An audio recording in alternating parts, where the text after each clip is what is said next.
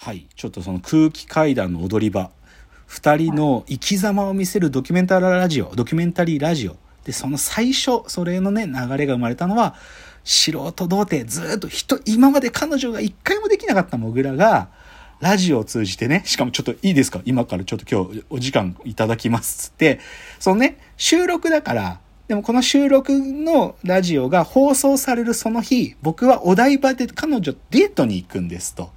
で、そのデートに行ってる時に、海浜公園で海を見てる時間に、ちょっとラジオつけていいって彼女に言った時に、この僕の告白の部分を聞いてもらおうと思うっていうから、モグラが告白の言葉を喋るのよ、ラジオ使って。で、モグラが、その、なんていうか、その時好きだったっていうか、デートした彼女に告白して、で、それで聞いてね、で、翌週さ、リスナーも、モグラどうなったんだっていうのを、ま、みんな、リスナー楽しみに聞くわけじゃん。そうすると、モグラが、そのね、いろんなことがありましたっていうわけ。急に、ゲリラ豪雨に降られてとか言って、このままじゃと、このままだと52分から始まるやつが聞きだ、ま、間に合わないとか言って、大慌てで。だけど彼女は靴ずれを起こしてて、足痛いって言ってるのに、走って走ってとか言っちゃったとかね、そういういろいろトラブルがあったけど、でもモグラのラジオを聞かせることができて、なんとかその恋が実るのよ。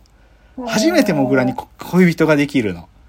で、で、素人童貞も卒業したっていう、その報告もあったりとか、で、実際モグラさんはその方とご結婚するんですよ。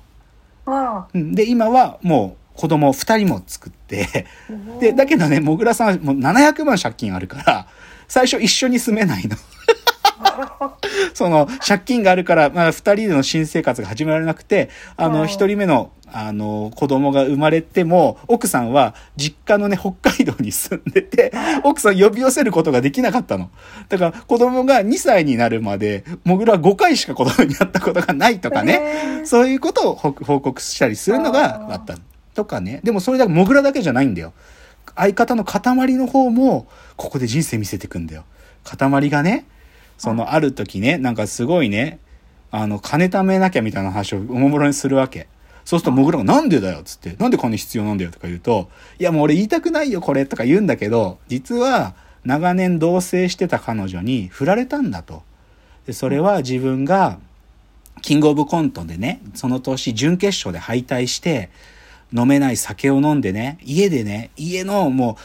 う、家をびちゃびちゃ水たまりにするぐらい家で暴れちゃったんだと記憶なくして、それを見て、長年なんか僕に不満を抱えてた彼女に挨拶化されちゃったんだっつって、だから同棲じゃなくてもう今家から出なきゃいけなくなってっていう話を言うわけ。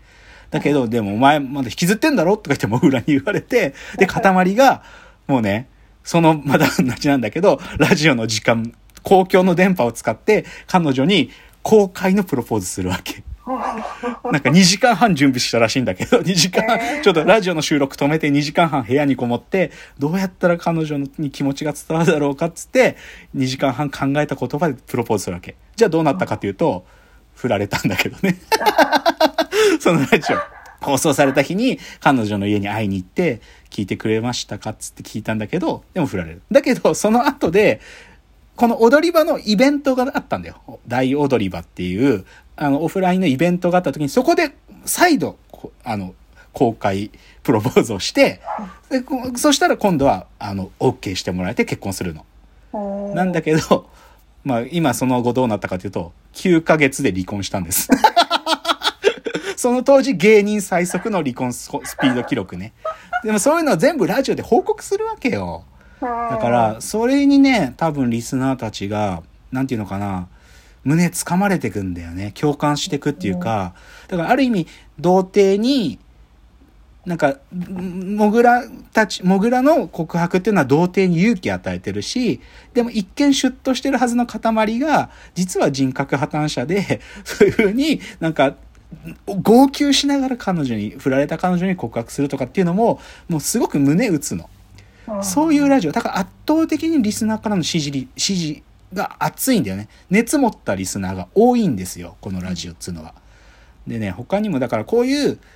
なんか、そういう二人の恋愛とかね、人生だけじゃなくて、まあ、まだ若手芸人としてさ、いろんな番組に出てくじゃない？例えば、今彼らの中で大きい仕事の一個は、有吉の壁っていう人気番組があるのよ。で、有吉の壁っていう人気番組で、その、工具維新っていうね、人気キャラクターがいるの。その、2.5次元キャラで、工具、あの、工具、文房具とかの工具。工具が擬人化されて命宿りし工具っていう、そういうコンセプトで工具維新っていうキャラがいるんだけど、それに塊だけ選ばれて、塊が巻き尺の擬人化されたキャラでやってんのよ。で、それ大人気キャラなの。で、それに対してモグラが、俺も工具維新入りたいってぼやいて、で、俺だ、俺は、その、インパクトドライバーってあの、グイーンって自動で巻くさ、ドライバーの機械あるじゃん。あれ、あれのキャラの、俺はインパクトっていうキャラになりたいんだとか、ラジオで言うわけ。そうすると、それを聞いたリスナーの、特殊技能を持ったリスナーが、あの、私2.5次元の衣装とかを作ってる小道具をやってる人の人間なんですけど、もぐらさんのインパクトの小道具を作ってみましたとか言って、手につける、そのインパクトドライバーの衣装とか送ってくれんだよ、リスナーが。そう。で、あ、じゃあ腕ができたから他にも全身の衣装とか言うと、スタイリストをやってるリスナーとかが、モグラの、その、インパクトの衣装とか送ってくれるんだから完成したんだよ、リスナーのおかげで。そう、アクセサリーで、なんかね、その WBC 野球の世界大会のチャンピオンリングとかをデザインしてるアクセサリーデザイナーの人とかが、そのインパクトを占めるボルトをベースにした指輪とかも送ってくれたりとか、そう。で、他にもね、インパクト、まあ、2.5次元だから音楽によって踊ったりもするんで、インパクトの歌が必要だとか言うと、インパクトの歌をリスナーたちがいっぱい送ってくれるんだよ。超よくできてるんだけど。で、それでみんなでインパクトってキャラを作ったっつって、でも、い、全然入れないの、モグラは。その、ラジオの中では、こう、グイシーの新キャラ作ってるのに、なかなか本、なんか、有吉の壁の方ではお声かかんないんだけど、最後の最後、その、工具維新のミュージカルがあった時に、その、なんかね、告知のポスターの、なんか月、月が背景で書いてある、その月の影の中にインパクトがこうやってる影が映ってて、それでね、リスナーたちが狂気したんだよね。これはつって、インパクトついに工具維新に加入したのかつって、で、実際そのミュージカルでインパクトが出てくるのよ。みたいな。そういうことが、なんかリスナーと一緒になって起こるんね。だからね、いや、正直言うと、まあ僕もラジオ長年お笑いラジオ聞いてるけど、こうリスナーと一体になって何かが行われていくって、なんかね、久しく、まあそれこそアルコピースがラジオを始めた頃ってそういうことあったんだけど、なんかそれのある意味この2017から多分その役割が空気階段がやってたんだなってことを僕は知ったんだよね。うん、でじゃあこっからね。ですだけどやっぱりね一番こうしんなんていうのかな。このラジオでリスナーの心をつかむのはモグラがある意味30歳になるまで素人童貞でこうモテなかった自分っていうのを引きずってるとこなのね。でねこれこれ最近生まれた企画コーナーなんだけどこれ第220回で生まれたんだけどね「キモいやつ見ました」ってコーナーがあるのね。ででこれね、どういうことから生まれたかっていうと、塊が高校生の時彼女がいて、でね、じゃあお前、彼女行ったんだったら、その、花火とかか行ったの？二人で行ったの？とか聞くわけ。そうすると、いや、行ったよとか言うと、キモとか言うわけ。え、お前高校生なのに友達じゃなくて彼女と花火行ったのかよとか、え、じゃあさ、二人乗りした？二人乗り彼女とした？とか言うと、あしたなとか言うと、お前、軽犯罪者じゃねえかよとか言って、キモとか言うわけ。お前犯罪者だよ、お前とか言って。っていう風に、なんか高校生の時彼女がいて、だからね、お前手繋いだ彼女と手繋いだ？とか言うと、まあ、繋ぐこともあったんですけど、キモとか言って、友達が見てる前で繋いだ？とか聞くわけ。それで、で、塊が答えるごとに、キモマジ気持ち悪いなとか言って、そういう、高校生なのに異性となんかそういうことをしてるやつっていうので、キモいやつ見ましたってコーナーが生まれたわけ。で、そこに、だから童貞リスナーたちが、キモいやつ見たって報告いっぱいしてくるのよ。これね、最近までまだやってんだよね。キモいやつ見ましたっていうコーナー。っていうのがあったりとか、あとね、これは結構前だけど、これまあ今日一番重要な話なんだけど、モグラって、だからその中学高校でモテない時の自分のその、まあ、モテねえな、俺青春ってこと全くできてねえなっていう気持ちを、じゃあ彼は何にぶつけてたかっていうとね、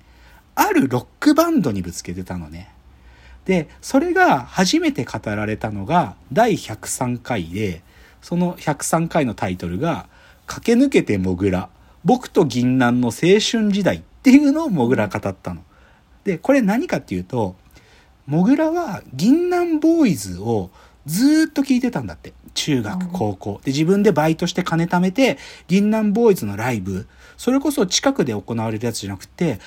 青森で行われるとか、横須賀で行われる、そういう地方のライブも学校休んでまで行ったんだって。で、で、出待ちして、銀杏ボーイズのミネタさんと出待ちで少し、もう名前、顔も名前も覚えてもらったりして、そういう交流があったことをでも隠してたの、ずっと。で、なんでかっていうと、いや、そういうことを言ってね、なんかこんな童貞で売れてね、しかも借金もある芸人が銀杏ボーイズ好きって言って、銀杏ボーイズに迷惑かかんじゃないかっつってずっと隠してたんだって。なんだけど、その、ミネタさんがある時ね、ダウンタウンさんの番組で、いや、実は、なんかずっと僕らのライブに来てくれて、で、最近再会したある芸人がいるんですよ。っていうことを、ミネタさんが言って、別の番組、ダウンタウンの番組で、ミネタさんが言ってくれたっていう、その翌週のラジオがこれなのよ。だから僕は今までずっと隠してたけど、いや、僕は実は銀杏ボーイズすごい好きで、で、だから、実は中学とか高校の時の、その自分の中にあるモヤモヤを、なんか自分の味方のように、初めて現れた味方のようにいたのが銀杏ボーイズなんだっていうことをね、初めて語られる、駆け抜けてもぐらって。なので、ちょっとこっから今日次のチャプターでは、そういう銀杏ボーイズにある意味、ある理解者だとして現れ、モグラに現れたように、そういう童貞に腐りまくるロックバンドたちっていくつかあるわけ。そういう話をちょっと次で、モグラの話と一緒に合わせてしていきたいと思います。じゃあ次です。